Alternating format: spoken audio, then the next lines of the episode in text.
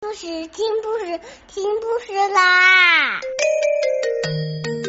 重要的事情说三遍，小屁哒啦啦，明天见！快来听故事吧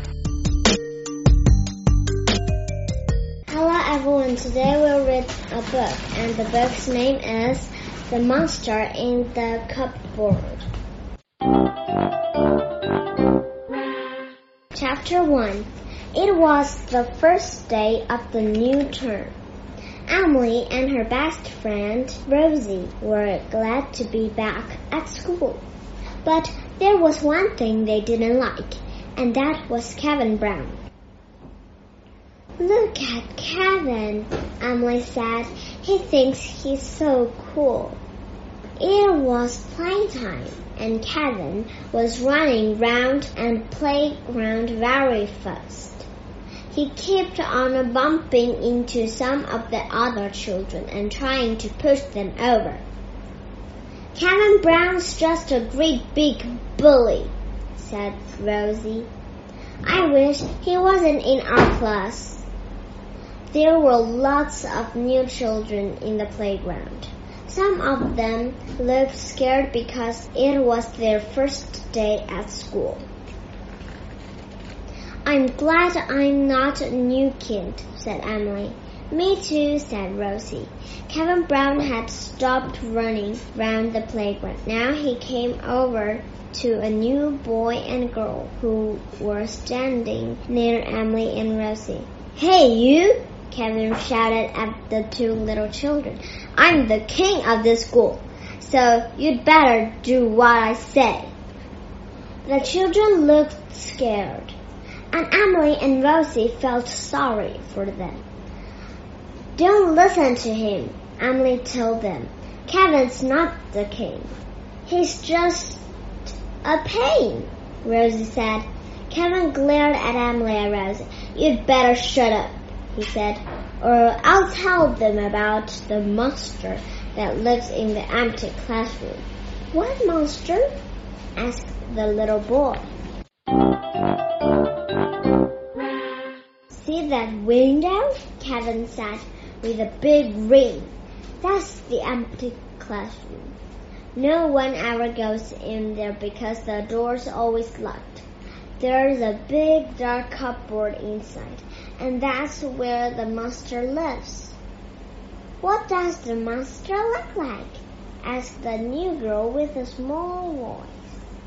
It's big and hairy, and it's got long, sharp teeth, Kevin said, and it can eat you up in one bite. Stop it, Kevin, said Emily. There isn't really a monster. You're just making it up. But the new children still looked frightened. I'm scared of monsters, said the little girl. I want to go home. And she began to cry. I'm not scared, said the little boy, but he looked very scared indeed. Now look what you've done, Gavin, said Emily ferociously. But Kevin just laughed. He thought it was a great joke. You'd better stop crying, he said. The monster in the cupboard doesn't like cry babies. Look out, he's coming to get you. Boy and girl ran up. Why are you so mean, Kevin? said Rosie. but Kevin just laughed even more. I'm going to tell all the new kids about the monster in the cupboard, he said. I'm going to scare them all. If you do, I'll tell the teachers, Emily said. Kevin stuck his tongue out at her. You'd better not, he said, or you're in trouble. And suddenly he dropped right into the middle of a big puddle. Emily was splashed with dirty water from top to toe, and she screamed. Kevin, she shouted, look what you've done to my new jumper. But Kevin didn't care one little bit. He just laughed and ran off. I'm fed up with Kevin Brown, Emily said frostily as she looked down at her wet jumper. I'm going to teach him a lesson. Chapter 2 When they heard the bell, all the children leaned up to go back into school. But Kevin Brown was still going on about the monster in the cupboard. You'd better watch out, he called to the new children. The monster's waiting to jump out and get you. That does it, said Emily. We've got to do something about Kevin Brown. Maybe we should tell Mr. Bailey, said Rosie. Mr. Bailey was Rosie and Emily's new teacher. As Kevin went past the empty classroom, he said, Look, this is where the monster lives. He put his head on the door. Shall I let the monster out? No, no, shouted all the new children. It's all right, Emily told them. The door is always locked. But then Kevin tried the door handle and suddenly the door began to open. It opened very, very slowly with a creaking sound. Everyone was shocked, even Kevin. The monster's coming, shouted one of the little children. No, it isn't, Emily said. There's no monster in there. How do you know? Kevin asked. Because I don't believe in monsters, Emily said. Karen grinned. Go and look inside the cupboard then, he told her. Everyone went quiet and Kevin said that. And they all looked at Emily. Emily started into the dark, gloomy classroom and the big cupboard in the corner. She didn't really want to go in there at all, but then she saw the big grin on Kevin's face. All right, Emily said, I will. And she began to walk towards the cupboard.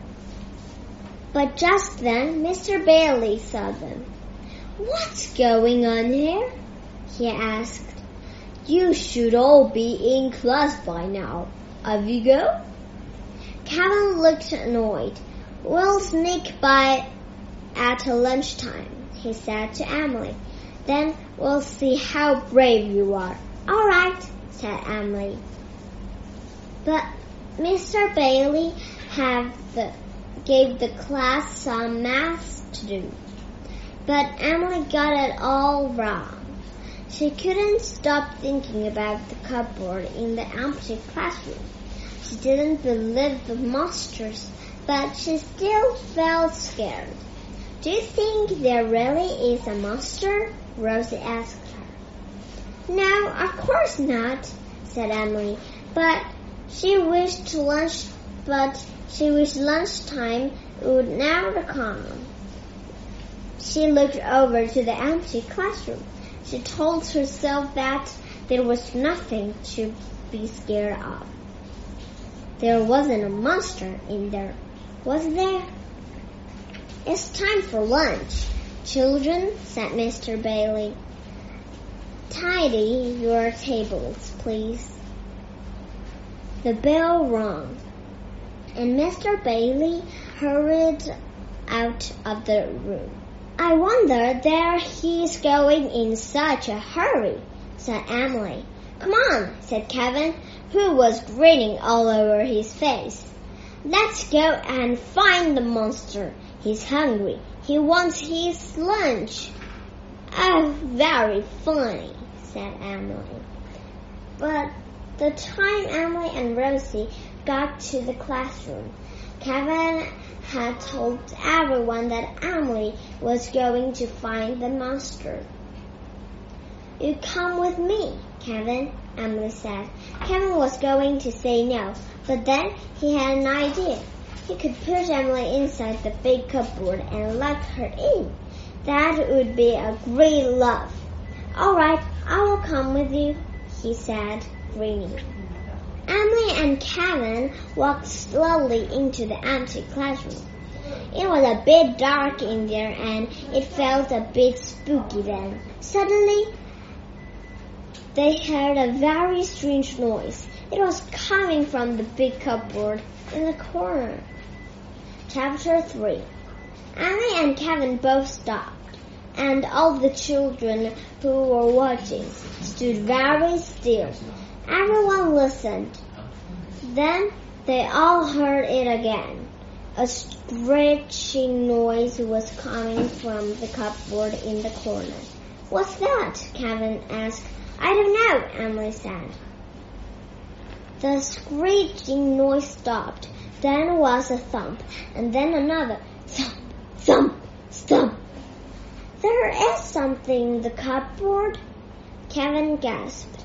His face was white, and he was shaking all over. Let's find out what it is, said Emily. She went over to the cupboard, but Kevin didn't follow her. Don't open the door, Emily, he said. The monster must be in there. No, Emily, Rosie called. Don't open the door. Don't open the door, Emily, called the little children. And then everyone got a big shock. Suddenly, the cupboard door flew open. It's the monster, Kevin shouted, and he ran for his life.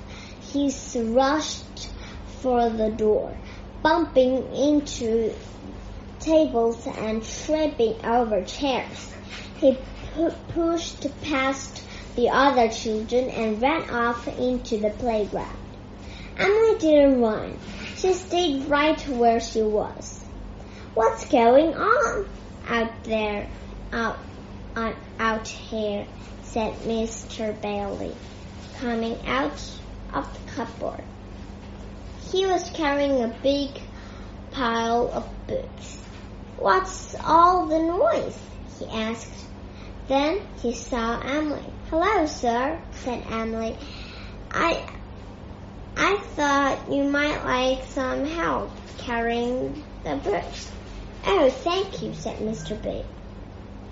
Bailey, there are some more in the cupboard. Emily looked inside the cupboard. It was very big. And she could walk right inside it. There were lots of books on the shelves, and it was a bit dark, but there was no monster. Emily picked up the books and came out again.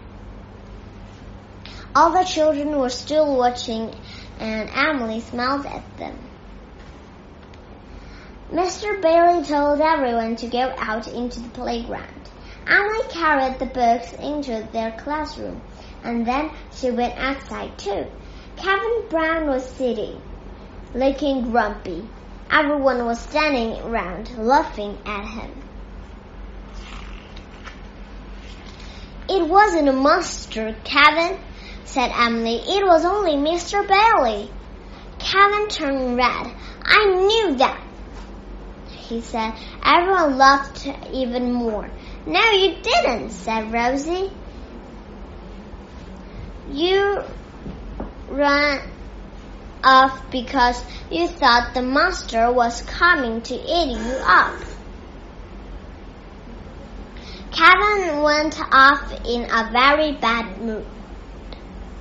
I don't think he'll be so mean from now on, said Emily, and he won't tease the new kids so much. It was time for Emily and Rosie to eat their packed lunch. You were really brave, Emily, said Rosie. Why didn't you run out like Kevin did? Emily smiled to Rosie. I knew it was Mr. Bailey in the cupboard and not a monster, she said.